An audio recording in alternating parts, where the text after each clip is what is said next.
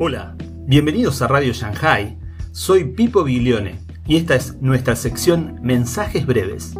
Aquí encontrarás extractos de estudios o prédicas que te harán reflexionar. Recordá que podés seguirnos en Facebook e Instagram y por favor, déjanos tus comentarios. Te invito a que lo escuches atentamente. Nosotros somos ministros, debemos ser ministros competentes del nuevo pacto. Y esto es tremendo. ¿Por qué? Cuando Cristo murió y resucitó, todo cambió, Juan Pablo. Si hoy estuviera David y Goliat, David tiene que ponerle otra mejilla. Todo ha cambiado, completamente. Jesús dijo, Moisés le dijo ojo por ojo, diente por diente, más yo le digo, amen a sus enemigos, bendigan a los que los maldicen, ore por los que le roban, pongan la otra mejilla, caminen la segunda milla para que sean hijos de vuestro Padre que está en los cielos. Todo ha cambiado, absolutamente todo. Entonces cuando, cuando vos miras a, David, Elías, Eliseo, etcétera, etcétera, etcétera, y hablan del Dios de Elías, el Dios de Eliseo. Nosotros no somos David, no somos Eliseo, no somos Elías, somos Cristo. Somos Cristo. En Cristo no hay judío, ni griego, ni bárbaro, ni escita, ni circuncisión, ni varón, ni mujer. En Cristo Él es el todo en todos. Y estamos completos en Él. Él es la plenitud de aquel que todo lo llena en todo.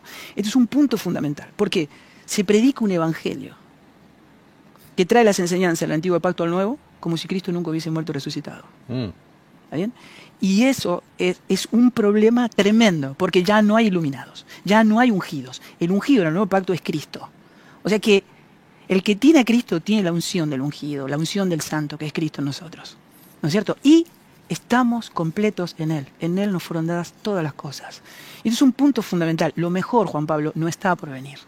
Lo mejor ya vino y está en nosotros y estamos completos. El Evangelio no se comunica en necesidad, se comunica en plenitud, porque en Cristo nos fueron dadas todas las cosas. Entonces, este es el, punto. Si yo, si yo creo que vos tenés que venir a mí o venir al culto para recibir lo que Dios tiene para tu vida, o sea, yo pongo una zanahoria delante tuyo, que digo, vos tenés que venir para que te ocurra esto, para que recibas bendiciones, cuando en el nuevo pacto todas las bendiciones nos fueron dadas en Cristo y las bendiciones son espirituales y actúan en regiones celestiales. Mm. Y todas las promesas en Cristo son un sí y son un amén. Quiere decir que en el antiguo pacto Dios dispensaba. Vos haces esto, entonces te doy esto y haces esto y aquello. Pero en Cristo Dios agarra todo, porque todo, y nos lo da en su Hijo. ¿Qué quiere decir eso? Dios no nos dio vida, Dios no nos otorga el perdón, Dios no nos da gozo, Dios no nos da redención. No, nos dio a su Hijo en donde está la salvación, la redención, el gozo, el perdón. Nos dio a su Hijo, donde está todo.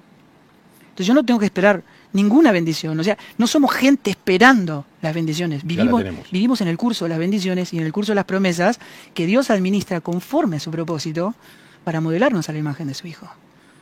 Pero somos personas completas en Él. Así si yo logro creer que vos tenés que venir a mí para recibir algo de parte de Dios, yo te manipulo. Ay, qué bueno.